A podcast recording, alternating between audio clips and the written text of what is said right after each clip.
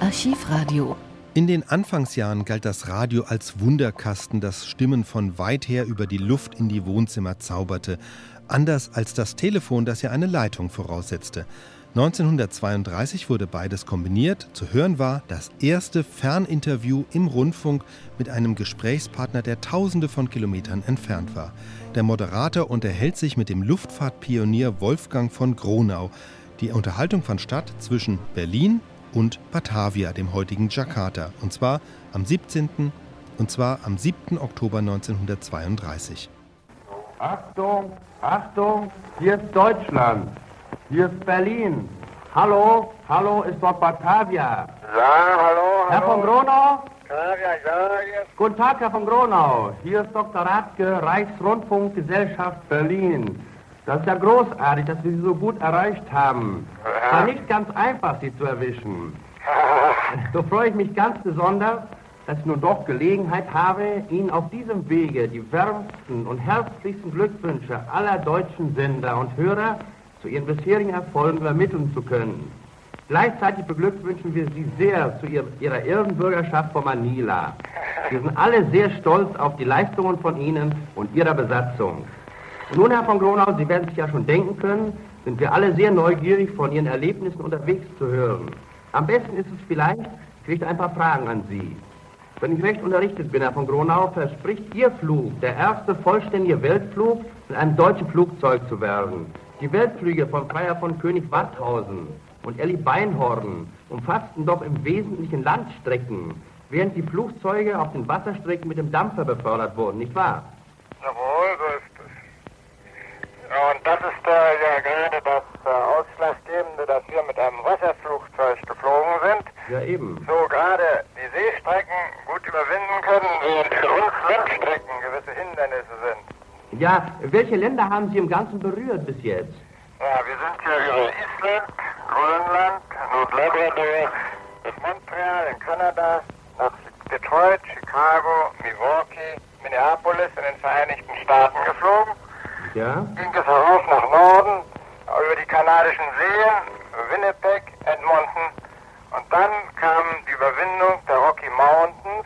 Das war mit vielleicht das Schwierigste an Landstrecken. Ja, das glaube ich. Rupert am Pazifischen Ozean. Ja. Von dort ging es dann über Alaska, äh, die Aleuten, jene Inselkette, äh, die Amerika äh, mit äh, Kamtschatka verbindet Ja? nach den nördlichsten der japanischen Inseln, den Kurilen, und von dort nach Tokio. Ja, Herr von Gronau, die Landstrecken waren äh, besonders schwierig, glaube ich, bei den Rocky Mountains, wie Sie eben sagten, weil diese außerordentlich hoch sind, nicht wahr? Etwa 3000 Meter. Dann hatten Sie doch auch Ei- Inland-Eisstrecken zu überwinden, Grönland und so weiter, nicht wahr? Ja. Das wird eine kolossale Leistung, nicht wahr? Dann, welche waren da unangenehmer, die, die amerikanischen Landstrecken oder die, äh, die Eisstrecken? Na, das Finnland-Eis haben wir diesmal nur im südlichsten Teil von Grönland überflogen. Ach so, Aber sympathisch ist das auf keinen Fall. das glaube ich. Und die Gebirge sind ja auch nicht sehr schön, aber wir hatten Glück mit dem Wetter.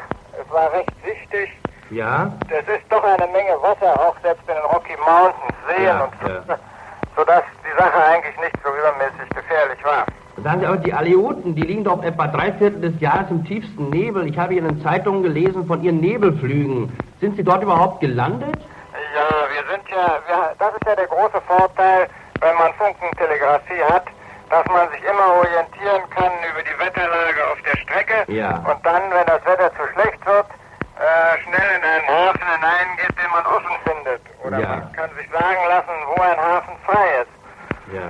Aber es stimmt nicht ganz, dass die Aleuten immer im Nebel liegen, sondern So. das Wetter ist dauerhaft wechselnd. Aha. Wir haben alle Viertelstunde, alle Stunde anderes Wetter. Mhm. Einmal Nebel, dann kommt ein schwerer Regen, dann kommen niedrige Wolken, dann kommt plötzlich wieder sehr starker Sturm.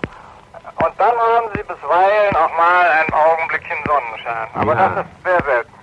Sagen Sie, Herr von Gronau, haben Sie unterwegs auch mal notlanden müssen oder notwassern müssen? Ja, wir haben einmal vor Detroit eine kleine, unerwartete Zwischenlandung gemacht. Aber es war nicht weiter schlimm, nicht? Es war ein Wasserrohr war gebrochen und dadurch der eine Motor etwas beschädigt. Aber wir haben ihn in Detroit äh, dann repariert und das hatte noch den Vorteil, dass ich eine Einladung von Henry Ford zum Frühstück bekam. Und Ja, wundervoll. mit diesem interessanten Mann lange gesprochen habe und dann dieses Werk, das doch immerhin ein Musterbeispiel Ja. technischer Organisation ist, sehen konnte. Das war ja großartig. Sagen Sie, Frau Gunnar, mich interessiert noch, äh, wie war die Aufnahme in den verschiedenen Ländern? Haben Sie da Unterschiede gemerkt? Die Aufnahme war so überwältigend schön in allen Ländern, dass man sagen kann, dass der Flieger tatsächlich heute ein internationales Sendboot der Völkerverständigung ist. Das ist ja wirklich herrlich. Wir haben in keinem einzigen Lande äh, auch nur die geringsten Schwierigkeiten gehabt. Es sei denn, dass sie von ganz kleinen Beamten kamen, die ihrer Zoll- oder sonstigen Pflicht genügen wollten. Ja. Aber sonst äh, war es alles in allen Ländern in gleichmäßiger, gleichmäßiger Weise äh, herzlich und hilfsbereit. Das ist ja auch sehr wichtig. Auf einem solchen langen Fluge braucht Aber man doch Also unbedingt. ab und zu mal irgendwelche Unterstützung. Und die haben wir überall von Seiten der Regierung im reichsten Maße gefunden. Ah, Das ist ja außerordentlich erfreulich. Sagen Sie, wo haben Sie sich bis jetzt am längsten aufgehalten?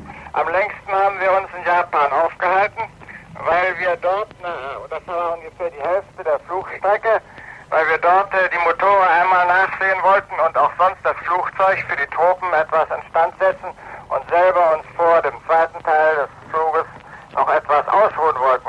Ja, Das Letztere war allerdings illusorisch, denn die Gastfreundschaft der Japaner ist so gewaltig, dass an von Ruhe keine Spur war. ich kann mir überhaupt denken, dass Sie haben viel feiern müssen unterwegs, nicht wahr? Ja, leider. Das wird sehr anstrengend gewesen sein. Beinahe so anstrengend wie das Fliegen, nicht Das wahr? ist äh, noch anstrengender als das Das Fliegen. glaube ich. Ja.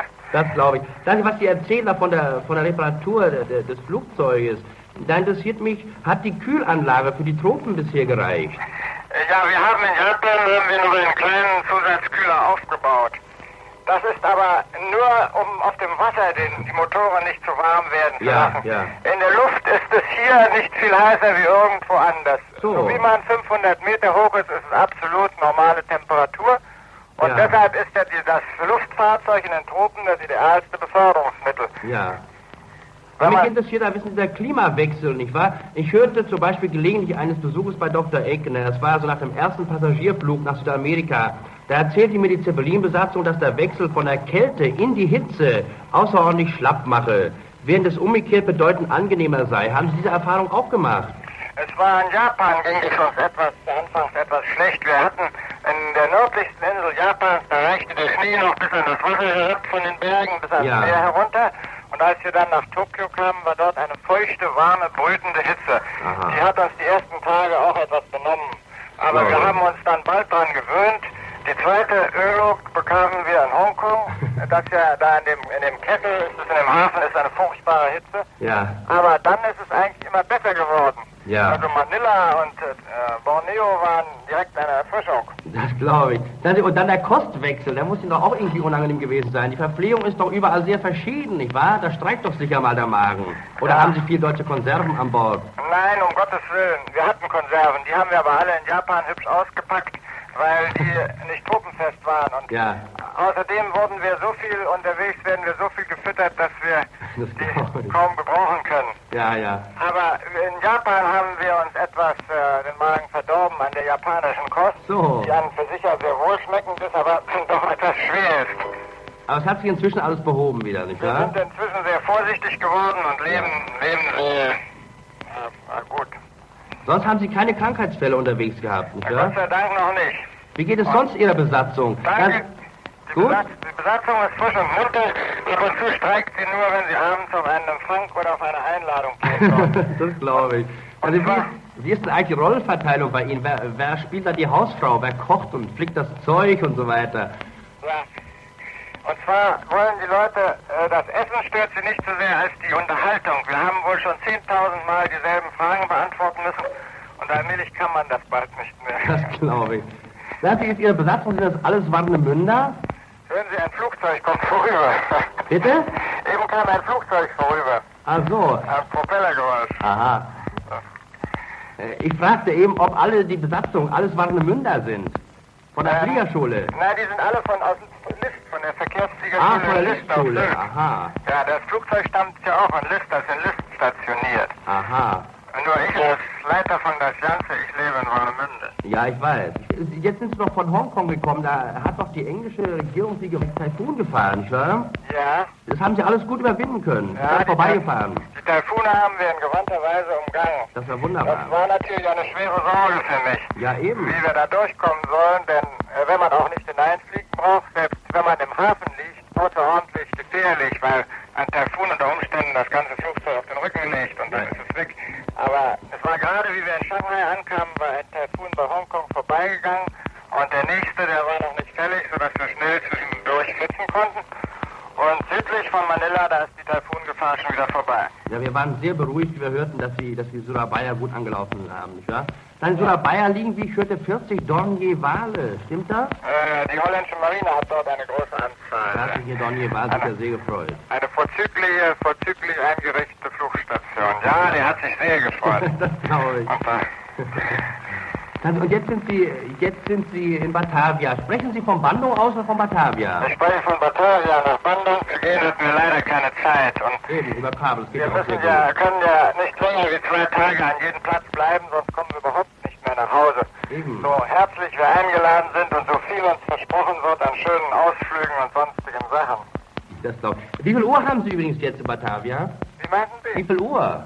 Wir haben jetzt genau 7 Uhr. 7 Uhr. Wir haben zwölf Minuten nach halb eins.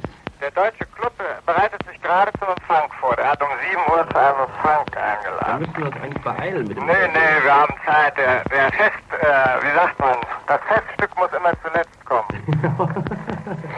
Dann ist es bei Ihnen sehr heiß augenblicklich. Wie meinen Sie? Sehr heiß. Ja, es geht schön warm. Heiß kann, es, kann man nicht sagen. Man, man zieht sich ja entsprechend an, nicht? Ja, eben. Bei uns herbstelt es schon. Es ist recht, recht kühl. Es friert So. teilweise schon, So. ja. ja, ich habe mich heute erkundigt nach der weiteren Flugstrecke bei den holländischen Piloten, die ja hier die Luftverkehrslinie fliegen. Ja. Und die sagten, es ist ja an der Burma-Küste, da ist ja, äh, wenn der Monsun weht, ist es äh, sehr starke Regenfälle und äh, recht, oft recht unsichtig, dass da Schwierigkeiten entstehen können. Aber äh, der, der Monsun hat schon ziemlich aufgehört und Ja. die sagten, nachher ist alles gut, bis wir nach Europa kommen. Da fängt dann die Schweinerei an. das glaube ich. Ich äh, möchte Sie noch warnen, dass Sie nicht Ihre Besatzung verlieren unterwegs in Batavia. Sie kennen doch die alten Schlager mit den schönen Mädchen in Batavia, nicht wahr? Aber die sehen wir überhaupt nicht. Da gucken wir Die sehen nicht Sie nach. gar nicht? Nein, nein. Dann habe ich Ihnen noch einen herzlichen Gruß von Elli Beinhorn zugestellt. Oh, das ist mir eine große Freude. So. Ich habe sie hier auch zum ersten Mal in Surabaya zum ersten Mal gespürt. So. Ich habe sonst auf unserem Fluge, wenn ich äh, in Japan irgendwo hinkam, in Aluten, da hieß es, kennen Sie Kapitän Kirchheiß. Kirchheiß ist hier gewesen und dort gewesen. Ja. Und wie wir nach äh, Japan kamen, in Nemuro, in, äh, bei, in Kasimigaura, überall hieß es, in diesem Zimmer hat Lindbergh geschlafen. Und äh, Ja. Tokio, dann Mager von Etzdorf, überall hieß es, hier war Mager und da war Mager. Und als sie nach Surabaya kamen, da war alles noch vollkommen in Glut über Elli Beinhorn. Da hat dort einen tiefen Eindruck bei sämtlichen, nicht nur den Deutschen, sondern vor allen Dingen auch bei den holländischen Marinefliegern hinterlassen. Ja, das werde ich ihr erzählen. Sie wird sich sicher sehr freuen. Sie hat übrigens eine Bitte an Sie. Sie möchten von diesen stacheligen roten Früchten mit dem weißen Saft, die es nur auf Java gibt, einige mitbringen. Sie können das machen. Was wird gemacht? Ja. Das ist ja herrlich. Herr Mandona, wann fliegen Sie noch weiter? Und, und wie? Welche Route fliegen Sie? Wir wollen morgen weiterfliegen. Morgen nach Top. schon? Jawohl, unsere zwei Tage sind um. Und wann, wann glauben Sie, auf dem Bodensee zu landen? Morgen gehen wir nach Port Swettenham. Aha. Das ist an äh, Settlements. Und dann gehen wir weiter rauf die Burma-Küste. Dann über Indien, Ceylon, äh, Bombay, äh, Karachi, Bagdad, in das Mittelmeer. Ja? Und von dort über Athen, Rom. Und dann sind wir in Europa und dann fängt der Nebel und das schlechte Wetter an und dann müssen wir sehen, wie wir weiterkommen. Ja, wann denken Sie, am Bodensee zu sein? Ja, ja, Ungefähr. Ich hoffe Ende des Monats, nicht? Ende des Monats schon. Ja. Und wann können wir Sie in Berlin erwarten? Ja, sobald Sie das Wetter, gutes Wetter bestellen dann. Das werden wir gern tun. Ach, Herr Magruno, ich danke Ihnen sehr für dieses Interview und zum Schluss grüßen, grüßen wir Sie, Ihre Besatzung und alle Deutschen auf Java sehr, sehr herzlich und wünschen Ihnen alles Gute auf Ihrem Weiterflug nach Deutschland, für Deutschland. Nochmals alles Gute, Herr von Gronau. Dankeschön. Oder um mit, mit Ihrer Fliegersprache zu reden, gut, Bruch und Kleinholz. Und auf baldiges Wiedersehen in Berlin. Ich war genauso entzückt wie Sie und muss sagen, neben der Fliegerei ist doch die Kurzwelle eine wunderbare, der wunderbare wunderbarsten Erfindungen der Technik, nicht? Danke, dass ich, ich war sehr, sehr, sehr begeistert, nicht wahr? Und freue mich, dass es so gut geklappt hat mit dem Interview. Auf Wiedersehen, Herr von Gruner in Berlin. Ah, viele Grüße an alle Deutschen, die Danke. zugehört haben. Danke, Und danke. auch von allen Deutschen hier soll ich viele Grüße bestellen an Ihre Freunde und Geschäftsfreunde in der Heimat. Ja, danke schön und auf Wiedersehen bald in Berlin. Auf Wiedersehen. Auf Wiedersehen.